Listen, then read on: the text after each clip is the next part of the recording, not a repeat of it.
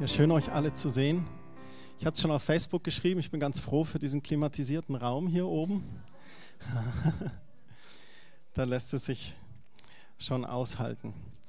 Ich habe heute eine Botschaft, die mir richtig auf dem Herzen gebrannt hat. Und jetzt denkt ihr, ja Christian, aber du bist doch Pastor, dir muss doch die Botschaft jeden Sonntag auf dem Herzen brennen. Aber diese im Besonderen Botschaft ist Mut zu neuem Leben. Und ich möchte euch ermutigen, und herausfordern, heute das zu ergreifen, was vielleicht so ganz kurz vor deinen Augen ist. Vielleicht siehst du es auch gar nicht, weil alle Umstände, alle Situationen um dich herum wie eine große Mauer scheinen und du nicht durch diese Mauer oder hinter diese Mauer schauen kannst. Vielleicht sitzt du heute Morgen hier und du denkst, Christian, ich weiß gar nicht, wie es weitergehen soll. Ich weiß gar nicht mehr, ob ich noch weiterleben möchte. Und wenn das dich betrifft, dann ist es eine Liebesbotschaft von Papa Gott heute Morgen für dich, extra für dich. Und ich möchte beginnen im Jesaja 43, Vers 11. Man könnte auch den Untertitel der Botschaft nennen: Mut zu neuem Leben oder Gott reicht dir seine Hand. Und deswegen haben wir dieses Bild ausgewählt. So Gott sagt: Komm, reich mir deine Hand. Jesaja 43, Vers 11. Da heißt es, ich der Herr bin der einzige Gott, nur ich kann euch retten. Das ist mal so eine wunderbare, tolle Pauschalaussage von Gott. Also erstens, ich, der Herr, ich bin der einzige Gott und nur ich kann euch retten. Wenn es jemanden gibt, der uns retten kann, der uns neues Leben geben kann, der uns Mut schaffen kann, dann ist es unser Gott. Der Gott Abrahams, Isaaks und Jakobs, der Gott, der seinen Sohn Jesus Christus auf die Welt gesandt hat und der für unsere Schuld gestorben ist. Und als Jesus gegangen ist, hat er gesagt, ich lasse euch nicht allein, ich lasse euch den Heiligen Geist hier, die Kraft zum Leben.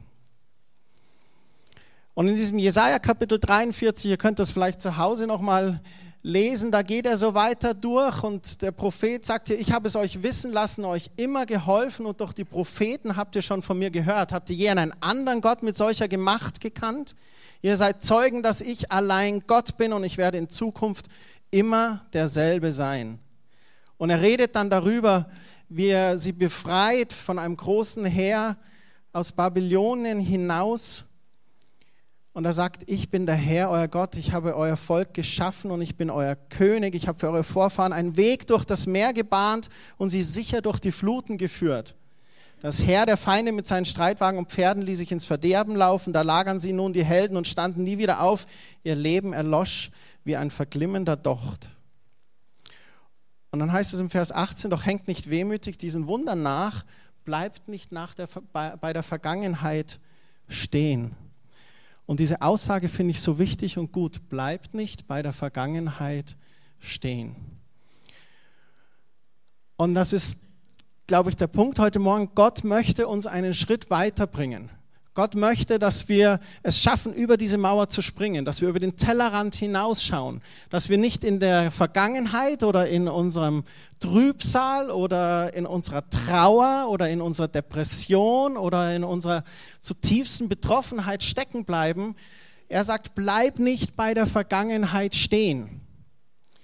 Und sagst vielleicht, ja Christian, aber du kennst nicht, was ich gerade durchmache. Doch ich kenne, was du durchmachst, vielleicht gerade, weil ich auch Dinge durchgemacht habe. Und ich stehe heute Morgen hier vollkommen überzeugt, dass der Gott, der hier in diesem Vers 11 sagt, ich bin der einzige Gott, nur ich kann euch retten, dass er auch mich errettet hat in Situationen. Und wenn er es für mich tut, dann tut er es auch für dich. Er ist der einzige Gott und er kann dich erretten. Und dann heißt es hier in Jesaja 43, Vers 19, schaut nach vorne, denn ich will etwas Neues tun. Es hat schon begonnen. Habt ihr es noch nicht gemerkt?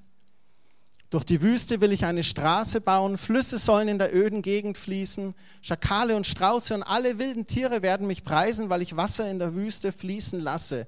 Ich will, dass mein geliebtes Volk auf dem Weg genug zu trinken hat. Das ist unser Gott. Selbst da, wo Wüste ist, da baut er Straßen, da legt er Flüsse an, dass sein geliebtes Volk auf dem Weg genug zu trinken hat. Wir sind hier im Alten Testament, aber er sagt hier, mein geliebtes Volk. Gott liebt sein Volk. Und selbst wenn du in der Wüste bist, dann sorgt er dafür, dass du genügend Wasser hast. Was für eine passende Bibelstelle an diesem Tag, an dem es wahrscheinlich wieder 38 Grad werden wird. Gott schenkt uns Wasser in der Wüste. Ich möchte euch kurz in zwei Geschichten heute Morgen reinnehmen. Und zwar ist die erste das Leben Josefs. Keine Angst, wir werden es nicht alles anschauen. Ich gebe euch nur einen kurzen Überriss. Man kann es nachlesen im ersten Buch Mose, Kapitel 37 bis 50. Da ist die Geschichte vom Leben Josefs aus dem Alten Testament. Josef ist bei seinen elf Brüdern nicht sehr beliebt, denn er ist der Lieblingssohn des Vaters. Seine Brüder sind eifersüchtig und sie hassen ihn noch mehr, als er ihnen seine Träume erzählt. Er hat diese Träume und er erzählt die und sagt, ihr werdet euch vor mir verneigen. Josef wird dann von seinen Brüdern mit 17 Jahren in die Sklaverei verkauft und der Vater wird mit einem blutbefleckten Gewand getäuscht. Die Brüder sind ganz link. Sie werden ihn los und sie täuschen den Vater. Er ist dann bei Potiphar im Haus als Sklave. Er weist sich da gut, kommt zu gehobener Stellung und wird allerdings dann durch dessen Frau verleumdet. Seine Frau, die hätte gerne was mit ihm, aber er sagt, nein, bei meinem Gott, das werde ich nicht tun, das erlauben meine Werte nicht. Dann ist sie sauer, reißt ihm was von seinem Kleidungsstück weg, verleumdet ihn und er muss ins Gefängnis. Und selbst im Gefängnis ist aber wieder eine Situation, wo Gott ihn nutzt. Er deutet dort zwei Träume und der Pharao wird durch den Mundschenk auf ihn aufmerksam. Josef deutet die Träume des Pharaos, wird zum Pharao geholt, wird zum zweitmächtigsten Mann in Ägypten und er rettet das gesamte Volk vor einer riesengroßen Hungersnot. Seine Brüder, die reisen mehrmals zu ihm, sie erkennen ihn aber nicht und bitten um Unterstützung. Und schlussendlich gibt er sich zu erkennen und sie fallen sich vergebend in die Arme und sein Vater kann den geliebten Sohn nach 13 Jahren wieder in die Arme nehmen. 13 Jahre dauerte diese Odyssee des Josef. Ein Mann prophetisch begabt von Gott, der Träume deuten kann. Und diese 13 Jahre, die waren sicherlich nicht berauschend. Die hatten Höhen und Tiefen. Abgelehnt durch die eigene Familie, Versuchung und Verleumdung durch Potiphars Frau, einsam als Sklave im Gefängnis. Und trotz alledem hält er immer ganz treu zu seinem Gott. Und ich finde das so begeisternd bei Josef. All diese Jahre hat er so viel Knüppel in die Beine gekriegt, so viele Felsen haben sich ihm in den Weg gelegt, von den eigenen Brüdern verraten und trotzdem hielt er sich ganz treu an seinen Gott und treu an den Bund, den er mit ihm hatte. Weil er wusste, mein Gott wird mich erretten. Mein Gott wird auch zu mir stehen, wenn ich zu ihm stehe. Und aus dieser scheinbaren Misere, in der er war, da fließt doch noch Gottes Segen in sehr großem Maße. Und es gibt mehrere Geschichten in der Bibel, die sind, wo Menschen Sachen erleben, die nicht gut sind, weil wir hier auf dieser Erde eben schlechte Dinge erleben. Und Jesus hat aber gesagt, in der Welt, da habt ihr zwar Trübsal, aber seid getrost, ich habe die Welt überwunden. Eine zweite Geschichte, Petrus, der auf dem Wasser geht. Das in Matthäus Kapitel 14 steht das. Ich möchte euch auch ein bisschen kurz überreißen, was die Vorgeschichte ist. Davor hatte Jesus gerade erfahren, dass Johannes der Täufer von Herodes geköpft wurde.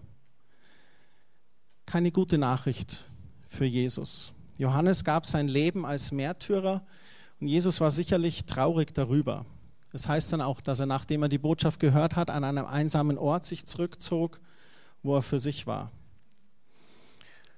Doch da sind wir schon so weit in den Evangelien, dass Jesus sehr bekannt war und viele Leute folgten Jesus und sie stöberten ihn auf und er hatte Mitleid mit ihnen wieder. Er war bewegt von Barmherzigkeit und er heilte viele Kranke. Was für eine Ambivalenz fast Kurz vorher Johannes, geköpft von Herodes, lässt sein Leben als Märtyrer. Jesus hört davon im selben Moment, das leidende Volk kommt zu ihm und er heilt viele Kranke. Anschließend vermehrt er dann die Brote und Fische. Wir kennen die Geschichte.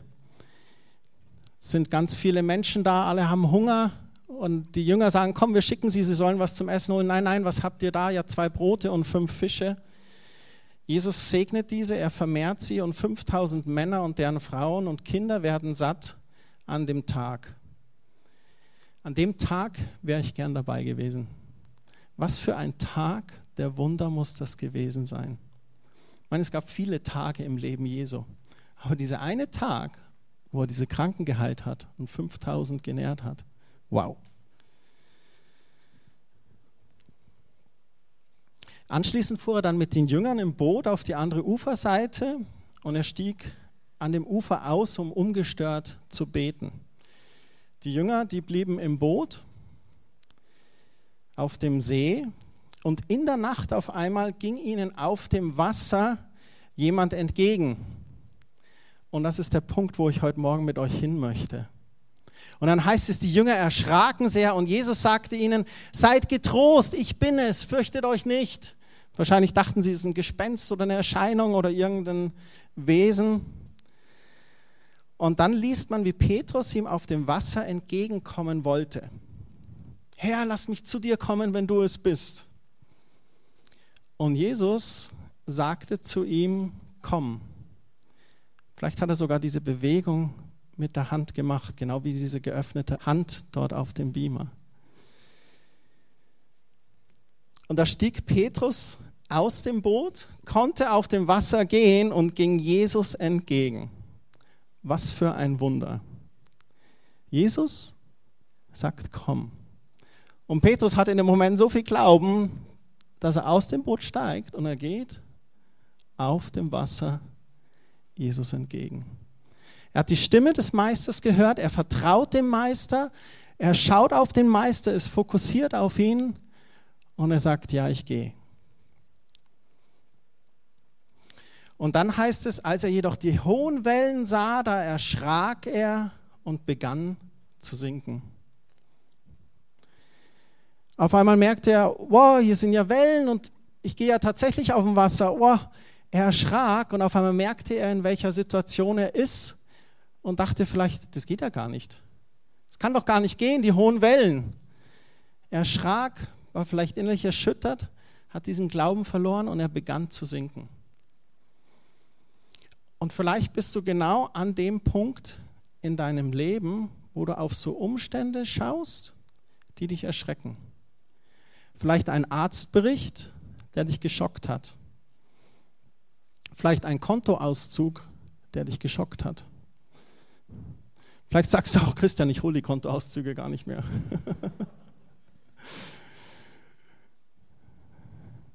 Vielleicht eine Person, die gesagt hat, ich liebe dich nicht mehr was immer es war.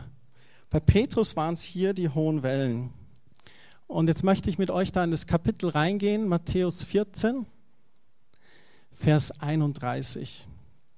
Und ich finde es so wunderbar. Also wir haben hier Petrus, er ging auf dem Wasser, er schaut auf die Umstände, er schrickt auf einmal, er fängt an zu sinken. Und dann heißt es, Jesus streckte ihm die Hand entgegen, ergriff ihn und sagte, hast du so wenig Glauben, Petrus? Vertrau mir doch. Was für eine starke Sache. Jesus schaut nicht zu, wie er da versinkt. Jesus geht auf ihn zu. Er sagt, Brigitte, vertrau mir doch, wir schaffen das. Theresa, vertrau mir doch, komm. Matthias, vertrau mir doch, komm. Das ist unser Jesus. Er geht auf uns zu, er streckt uns die Hand entgegen und sagt, vertrau mir doch. Und sie stiegen ins Boot und der Sturm legte sich. Und da fielen sie alle vor Jesus nieder und riefen, du bist wirklich der Sohn Gottes. Genau das, was wir vorhin in Jesaja gelesen haben. Ich, der Herr, bin der einzige Gott, nur ich kann euch retten.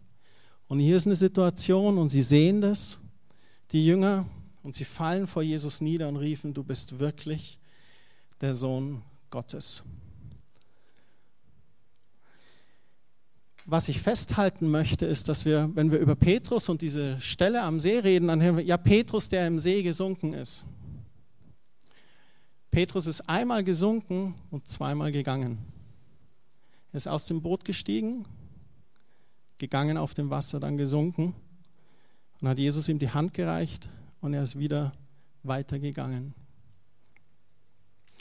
Das ist für mich wichtig festzulegen, weil wir alle irgendwann mal sinken. Wir alle sind keine christlichen Superhelden. Wir alle sinken in unserem Leben. Wir alle kommen an unsere Grenzen. Wir alle machen auch irgendwann mal Mist. Wir alle fallen mal in Versuchung und sündigen. Wir alle sind mal angespannt mit unseren Finanzen. Wir sind alle mal angefochten mit Krankheit. Egal was es ist, was dich vielleicht zum Sinken bringt, Gott reicht dir seine Hand. Und er ist der einzig wahre Gott und nur er kann dich retten. Und ich möchte euch herausfordern und euch Mut zusprechen, die Hand Gottes zu ergreifen, wirklich. Vielleicht ist es wirklich, wie ich gesagt habe, ein schlechter Arztbericht oder negative Kontoauszüge. Vielleicht Missbrauch, den du erlebst hast, körperlicher, verbaler, geistlicher Missbrauch. Aber ich möchte dir sagen, Gottes Hand kann dich da herausholen. Ich habe es am eigenen Leib erfahren. Es gibt auch manchmal so Sätze, die treffen uns wie ein Blitz vom Himmel. Sätze wie ich liebe dich nicht mehr. Oder Sätze wie der Tumor ist bösartig. Vielleicht auch Sätze wie Mama, Papa, ich bin schwanger. Oder Papa, ich bin ja auf der Polizeiwache in H.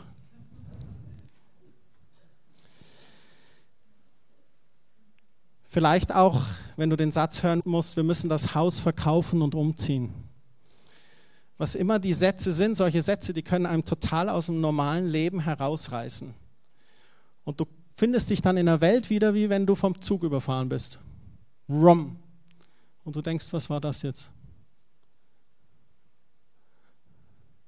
Und Gott kennt aber diese Situation. Jesus sagt, ihr habt zwar diese Trübsal, aber ich habe überwunden. Und ich bin der einzige wahre Gott und ich kann euch retten. Ich möchte noch ein Zitat vorlesen. Ich habe lange überlegt, ob ich das sage. Aber vielleicht sind manche von euch auch mit Rocky Balboa aufgewachsen. Irgendjemand, der Rocky-Filme gesehen hat? Ah, irgendjemand, der auch Rocky Balboa war? der Underdog, der sich hochgekämpft hat.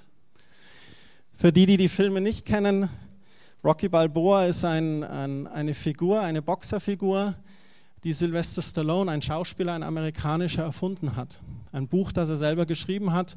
Und die Geschichte handelt von einem sogenannten Underdog, also einem Nichtsnutz, der keinen Schulabschluss hat, aber eins kann eben boxen und das Ziel hat, da erfolgreich zu sein und es tatsächlich auch schafft. Und eigentlich schreibt er ähm, selber seine eigene Geschichte, weil es ihm eigentlich auch so ging.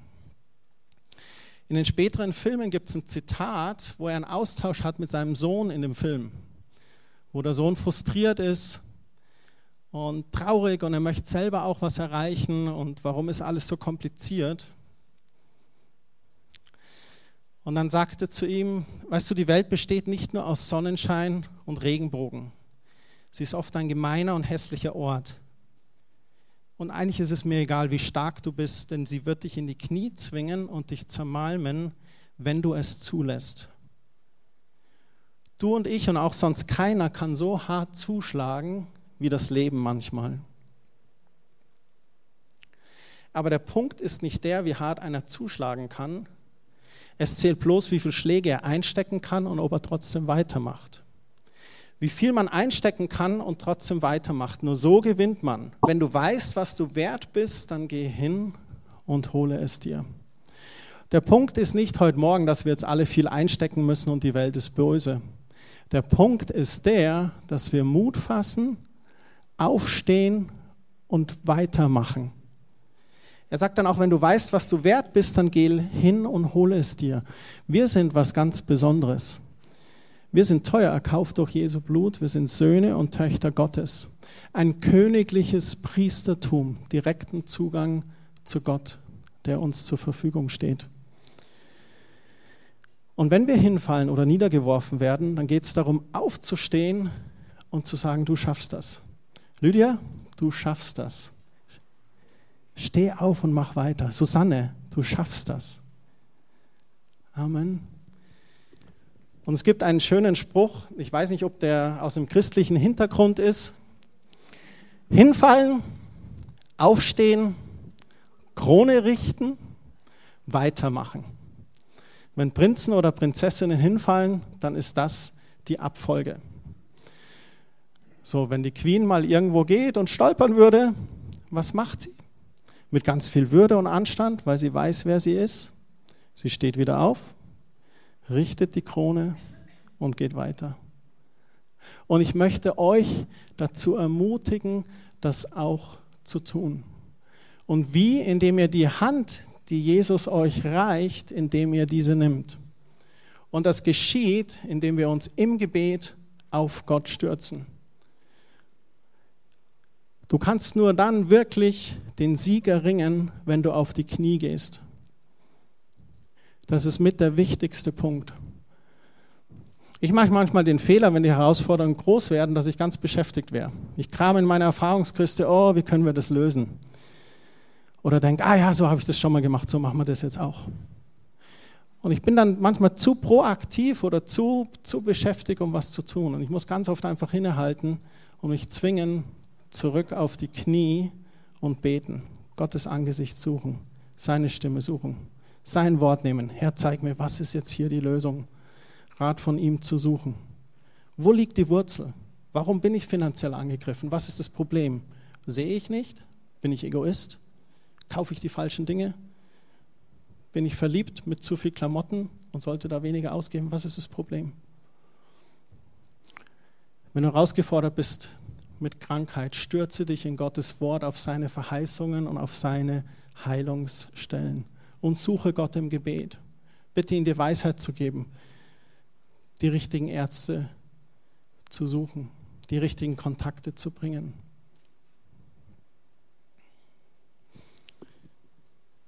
Psalm 65, Vers 6, da heißt es, Gott, du bist treu, mit gewaltigen Taten antwortest du uns, wenn wir deine Hilfe brauchen. Du bist die Hoffnung. Es kann jemand nur mit gewaltigen Taten antworten, wenn du ihn anrufst. Ich kann noch so lange darauf warten, dass die Kerstin mir antwortet. Wenn ich ihr die Frage nicht stelle oder sie nicht anrufe, wird sie sich nicht melden. Gott antwortet gerne mit mächtigen Taten, aber wir müssen ihn anrufen. Du musst dich ausstrecken zu Gott. Du musst dich, diese Hand, die sich dir entgegenstreckt, du musst die packen. Nehemiah 29, Vers 11, da heißt es dann, denn ich allein weiß, was ich mit euch vorhabe. Ich, der Herr, werde euch Frieden schenken und euch aus dem Leid befreien. Ich gebe euch wieder Zukunft und Hoffnung. Wenn ihr dann zu mir ruft, wenn ihr kommt und zu mir betet, will ich euch erhören. Das ist unser Gott. Wenn ihr zu mir ruft, dann will ich euch erhören. Ich bin nicht nur auf dem Thron weit entfernt im Himmel und höre ein bisschen zu, nein, ich will euch erhören. Das Wort Gottes sagt, dass wenn unsere Gebete beim Ankommen im selben Moment gibt er seinen Engeln Befehl zu handeln und zu agieren. Das ist unser Gott und die himmlischen Herrscher legen los. Wenn wir beten, wenn wir rufen. In Jeremia 29, Vers 13 heißt es dann, wenn ihr mich sucht, werdet ihr mich finden. Ja, wenn ihr mich von ganzem Herzen sucht, will ich mich von euch finden lassen. Das verspreche ich euch. Ich werde eurer Gefangenschaft ein Ende machen und aus allen Ländern, in die ich euch zerstreut habe, will ich euch wieder sammeln und in das Land zurückbringen, aus dem ich euch damals fortgejagt habe. Gott lässt sich finden, aber wir müssen ihn suchen. Und diese Hand, die ihr da seht, die gilt es zu ergreifen. Und ich möchte jetzt was Besonderes machen, weil wir sind Leib Christi, wir sind Familie. Kerstin, ich, wir könnten jetzt für euch beten, aber ich möchte, dass wir heute Morgen füreinander beten. Ich glaube, es gibt nichts Schöneres, als wenn Geschwister füreinander beten. Und da wir unter uns sind, möchte ich, dass ihr jetzt auch euren Mut zusammenfasst und ich möchte, dass ihr einfach wenn ihr sagt, Christian, das hat mich so angesprochen, ich stehe vor dieser Mauer, ich stehe in diesem Nebel, ich bin in dieser Herausforderung, dann halt einfach deine Hand kurz hoch. Einfach, wen betrifft es? Wer braucht wirklich Gebet heute Morgen? tut deutlich die Hand hoch, so dass ihr das seht. Und alle anderen Geschwister um euch rum, bitte dreht euch zu denen, fragt sie, für was ihr beten könnt und dann lasst uns jetzt beten für die, die die Hand gehoben haben. Ist das in Ordnung? Lasst uns wirklich Familie Gottes sein und füreinander da sein. Nochmal deutlich die Hand kurz hoch, wer Gebet braucht. Genau. Dann verteilt euch doch und betet füreinander, okay? Wenn niemand zu dir kommt, dann heb nochmal die Hand und sag, ich brauche Gebet und dann lasst uns gegenseitig segnen.